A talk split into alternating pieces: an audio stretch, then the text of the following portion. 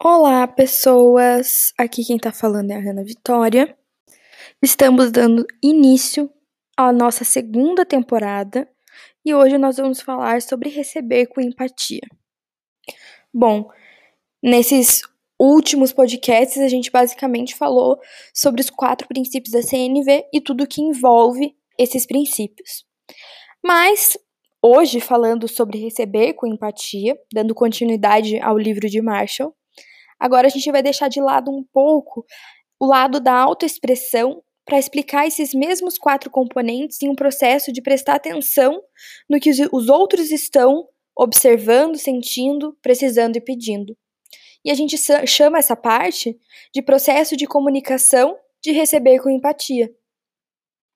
A empatia também é um processo de esvaziar a mente e ouvir com todo o nosso ser.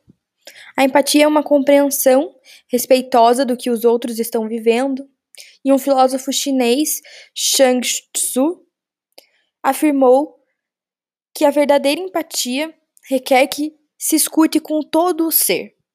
Ouvir somente com os ouvidos é uma coisa, ouvir com o intelecto é outra, mas quando a gente ouve com a alma, não se limita a um único sentido. O ouvido, a mente, por exemplo, entraria nisso. Portanto, ele exige o esvaziamento de todos os sentidos. E quando os sentidos estão vazios, é, então todo o ser escuta. Então ocorre uma compreensão direta do que está ali mesmo diante de você, que não pode nunca ser ouvido com os ouvidos ou compreendida com a mente. Quando nos relacionamos com os outros, a empatia ocorre somente quando conseguimos nos livrar de todas as ideias preconcebidas e julgamentos a respeito das próprias outras pessoas. Martin Buber, um filósofo israelense, é, nascido na Áustria, descreve essa qualidade de presença que a vida exige de nós. E ele diz: apesar de todas as semelhanças, cada situação da vida tem, tal como uma criança recém-nascida, um novo rosto que nunca foi visto antes e nunca será visto novamente. Ela exige de você uma reação que não pode ser preparada de antemão. Ela não requer nada do que já passou. Ela requer presença, responsabilidade. Ela requer você. Pergunte antes de oferecer conselhos ou estímulo. Quando a gente tem a presença da empatia, isso não requer é, que seja fácil de manter. Né? Existe a capacidade de dar atenção a alguém que sofre, é uma coisa muito rara e difícil. É quase um milagre, na verdade, é um milagre, afirma a escritora Simone Weil. Quase todos os que pensam ter essa capacidade, na verdade, não possuem. Em vez de empatia, tendem a ter uma forte premência de dar conselhos ou encorajamento. A empatia, já por outro lado, requer que a gente se concentre plenamente a nossa atenção na mensagem da outra pessoa, no que o outro está querendo transmitir para a gente. A gente dá aos outros o tempo e espaço que precisam para se expressarem, se expressarem completamente e sentirem-se compreendidos. Há um ditado budista que descreve apropriadamente essa capacidade. E Marshall cita essa, esse ditado no seu livro. Esse ditado é assim: não faça nada, só fique sentado.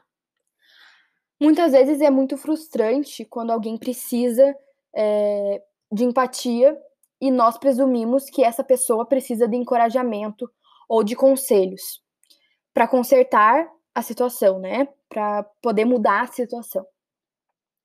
E a gente acaba aprendendo é, uma lição, e Marshall diz que ele aprendeu uma lição com a filha dele, que a filha dele ensinou ele a verificar se conselhos ou encorajamentos são bem-vindos antes de oferecê-los. E um dia, a filha dele estava olhando no espelho e disse: Sou feia como um porco. Você é a criaturinha de. É, E Marshall diz: Você é a criaturinha mais linda que Deus jamais pôs na face da terra. Ela olhou para ele e lançou um olhar de exasperação e exclamou: Ou oh, pai! Bateu a porta e, ao sair do quarto, Marshall é, acabou, depois de um tempo, percebendo que o que ela estava querendo era empatia. Em vez daquele encorajamento que Marshall deu na hora errada, ele poderia ter perguntado: Você está se sentindo decepcionado com a sua aparência hoje? E existem alguns é, comportamentos que são comuns e que acabam impedindo é, da gente estar presente o bastante para nos conectar aos outros com empatia. Então, eu vou falar para vocês alguns exemplos. Então, primeiro seria aconselhar, como a gente já discutiu um pouco antes. Então, é você dizer: acho que você deveria, porque é que você não faz assim. É, e também competir pelo sofrimento. Por exemplo, isso não é nada, espere até ouvir o que aconteceu comigo. Ou educar, isso pode acabar sendo uma experiência muito positiva para você se você apenas fizer algo. Consolar, não foi culpa sua, é, você faz o melhor que pôde. Ou contar uma história. Isso me lembra uma ocasião que aconteceu comigo. Encerrar o assunto. Anime-se. Não se sinta tão mal. Solidari solidarizar-se. Ou, coitadinho. Ou interrogar. Quando foi que isso começou? Ou explicar-se. Eu teria telefonado. Mas. Ou também corrigir. Não foi assim que aconteceu. Marshall diz que a compreensão intelectual bloqueia a empatia. Então, quando a gente acredita que temos de consertar as situações e fazer os outros se sentirem melhor, acaba impedindo que a gente seja presente de verdade. Então, aqueles de nós que está em papel de conselheiro ou psicoterapeutas, é, a gente é muito suscetível a essa criança. Então, uma vez, é, Marshall contou uma história de quando ele trabalhava é, ele estava trabalhando com 23 profissionais da saúde e ele pediu que esses profissionais escrevessem palavra por palavra como eles responderiam ao paciente que dissesse assim: Estou me sentindo muito deprimido. Simplesmente não vejo nenhuma razão para continuar vivendo. Bom, o Marshall recolhe as respostas que eles escreveram e acaba dizendo que agora ele iria ler em voz alta o que cada um deles escreveu mas que eles tinham que se imaginar no papel da pessoa que expressou esse sentimento de depressão e que eles levantassem a mão depois de cada frase que eles ouvissem e falassem sobre, né, a partir da sensação que eles tiveram, se eles se sentiram compreendidos, que eles falassem algo para essa pessoa. Então as mãos começaram a levantar, mas apenas três das 23, das 23 respostas e surgiram perguntas como: quando isso começou? E essa foi a resposta mais comum. Elas dão a aparência de que o profissional está obtendo as informações necessárias para diagnosticar e depois tratar o problema. Na verdade, essa compreensão intelectual de um problema bloqueia o tipo de presença que a empatia requer. Quando a gente está pensando a respeito das palavras de alguém, escutando como elas se relacionam com as nossas teorias, a gente está olhando para as pessoas, mas não estamos com ela. O ingrediente chave da empatia é a presença. Estamos totalmente presentes com a outra parte e com aquilo pelo que ela está passando. Essa qualidade de presença distingue a empatia da compreensão mental ou da solidariedade. Apesar de que a gente pode escolher. A gente pode escolher se solidarizar com os outros ao sentir o que eles sentem. É útil ter consciência de que no momento em que estamos fazendo, oferecendo nossa solidariedade, não estamos oferecendo nossa empatia. Não importa o que os outros digam. Apenas temos que ouvir o que eles estão observando, sentindo, necessitando e pedindo. Na comunicação não violenta, não importa que palavras as pessoas vão usar para se expressar. A gente tem que ouvir, nós temos que escutar as suas observações, os seus sentimentos e suas necessidades. E também o que elas estão pedindo para enriquecer suas vidas. Imagine que você emprestou o carro a um vizinho que procurou você em uma emergência pessoal. E quando a sua família descobre, eles reagem com veemência e dizem: Você é um bobo por confiar num completo estranho. Bom, nessa situação, é óbvio que a família está observando e ao que está reagindo. O fato de você ter emprestado o carro a quase um desconhecido. Em outras situações, isso não pode não ser tão claro. Se um colega nos diz: Você não é bom para trabalhar em equipe. Podemos não saber o que ele está observando, embora possamos quase sempre adivinhar qual o comportamento que deflagrou essa afirmação. E aí, depois que a gente concentra toda a nossa atenção no que os outros estão observando, sentindo, necessitando, como eu acabei de falar, e no que eles estão pedindo também, né? A gente pode desejar um dar um retorno a essa pessoa. Como? Parafraseando o que compreendemos. Quando a gente abordou as questões dos pedidos, a gente discutiu como pedir essa confirmação. Mas agora a gente vai ver como oferecê-la aos outros.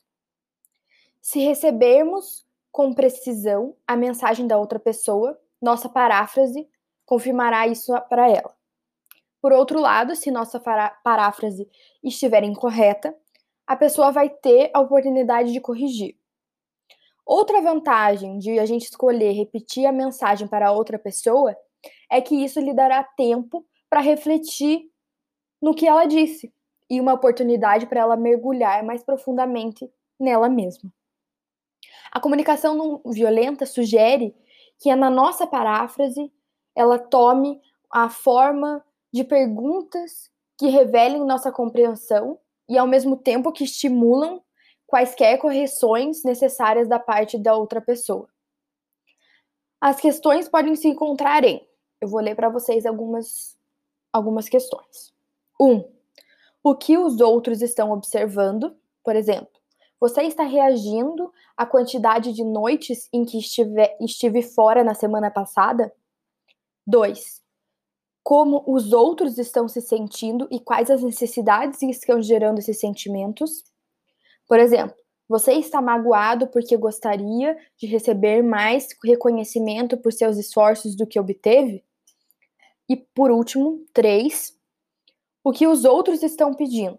Por exemplo, você está querendo que eu exponha meus motivos para ter dito o que eu disse? Bom, essas perguntas elas requerem que a gente procure perceber o que está acontecendo dentro da outra pessoa mas ao mesmo tempo elas tentam estimular a corrigir nós mesmos. Se o que percebemos não for correto, lógico que essa correção deve existir. Observe a diferença entre as perguntas que eu fiz antes e essas que eu vou dizer agora. Você está se referindo a qual atitude minha? Como você está se sentindo? Por que você está se sentindo assim? O que você quer que eu faça? Marshall diz que ao solicitar informações, primeiro a gente precisa expressar os nossos próprios sentimentos e nossas próprias necessidades. Então, esse segundo grupo de perguntas, ele solicita informações sem antes se conectar com a realidade afetiva da outra pessoa. Apesar de que elas possam parecer ser a maneira mais direta de nos ligarmos ao que está acontecendo dentro da outra pessoa. As perguntas desse tipo não são o caminho mais seguro para obter as informações que a gente procura. Muitas perguntas como essa podem dar à pessoa a impressão de que somos um professor inquirindo-os ou um psicólogo em terapia. Então, se efetivamente a gente decide pedir informações dessa maneira, a gente consegue constatar que as pessoas se sentirão mais seguras se primeiro a gente revela os nossos sentimentos e nossas necessidades dentro de nós que estão gerando a nossa pergunta. Assim, em vez de perguntar a alguém, por exemplo, o que eu fiz, a gente poderia dizer: Estou me sentindo frustrado porque gostaria de ser mais claro a respeito daquilo a que você está se referindo. Você estaria disposto a me dizer o que eu fiz para me ver dessa maneira? Embora essa etapa possa não ser necessária ou mesmo útil, né? Em situações em que os nossos sentimentos e necessidades sejam claramente transmitidos pelo contexto ou pelo nosso tom de voz, é recomendado, é, em especial naqueles momentos em que as perguntas que fazemos são acompanhadas de emoções muito fortes. Aí surge a dúvida: como determinar se uma ocasião requer que a gente repita para as pessoas as mensagens que elas nos passam? Bom, certamente, se nós não temos certeza de que compreendemos a mensagem com exatidão, podemos usar uma paráfrase para provocar uma correção do nosso palpite. Mas mesmo que a gente esteja confiante de que compreendemos nosso intele de que compreendemos nosso interlocutor. Então assim a gente pode sentir que esse está esperando uma confirmação de que a sua mensagem foi adequadamente recebida. Ele pode até mesmo expressar esse desejo abertamente, talvez perguntando, por exemplo, está claro? Ou você entendeu o que eu disse? Nesses momentos é muito comum que o nosso interlocutor se sinta mais seguro ao ouvir uma paráfrase clara do que um simples sim, eu entendi. Por exemplo, repita ao interlocutor mensagens emocionalmente carregadas. Isso é o que o Marshall diz. Então, não há regras infalíveis com relação a quando se deve parafrasear, mas, de um modo assim, bem geral, é seguro que a gente presuma que as pessoas que expressam as mensagens intensamente emocionais apreciarão é, nos ouvir repetir o que ouvimos delas. Quando nós mesmos estamos falando, podemos nos facilitar as coisas para quem nos ouve se demonstrarmos claramente quando queremos ou não que os nossos ouvintes, né, as pessoas que nos ouvem, confirmem é, o que nos ouviram dizer e se aquilo está exatamente como a gente estava tentando transmitir. Outra questão importante é só parafrasear quando isso contribuir para maior compaixão e entendimento. Então, há ocasiões e momentos em que podemos escolher não repetir verbalmente as afirmações de alguém em respeito a certas normas culturais. É importante dizer também que por trás de mensagens intimidadoras estão simplesmente pessoas pedindo para satisfazermos as suas necessidades. A gente precisa também estar preparado para a possibilidade de que a intenção por trás é, da nossa paráfrase seja mal interpretada pelo outro. Por exemplo, uma pessoa diz assim: não me venha com essa baboseira de psicologia. E se isso acontecer, podemos continuar a nos concentrar nos sentimentos e necessidades do nosso interlocutor. Talvez a gente possa ver que, nesse caso, que ele não confia em nossas motivações e precisa de mais compreensão de nossas intenções antes de ser capaz de apreci apreciar ouvir nossas paráfrases. Como a gente já viu antes, todo tipo de crítica, ataque, insulto, julgamento desaparece quando a gente concentra nossa atenção em ouvir os sentimentos e as necessidades por trás de uma mensagem. Quanto mais a gente pratica isso, mais a gente consegue perceber uma verdade simples, por trás de todas essas mensagens que permitimos que nos intimidem estão simples indivíduos com necessidades insatisfeitas pedindo que contribuamos para o seu bem-estar. Parafrasear poupa tempo. Isso é algo muito importante.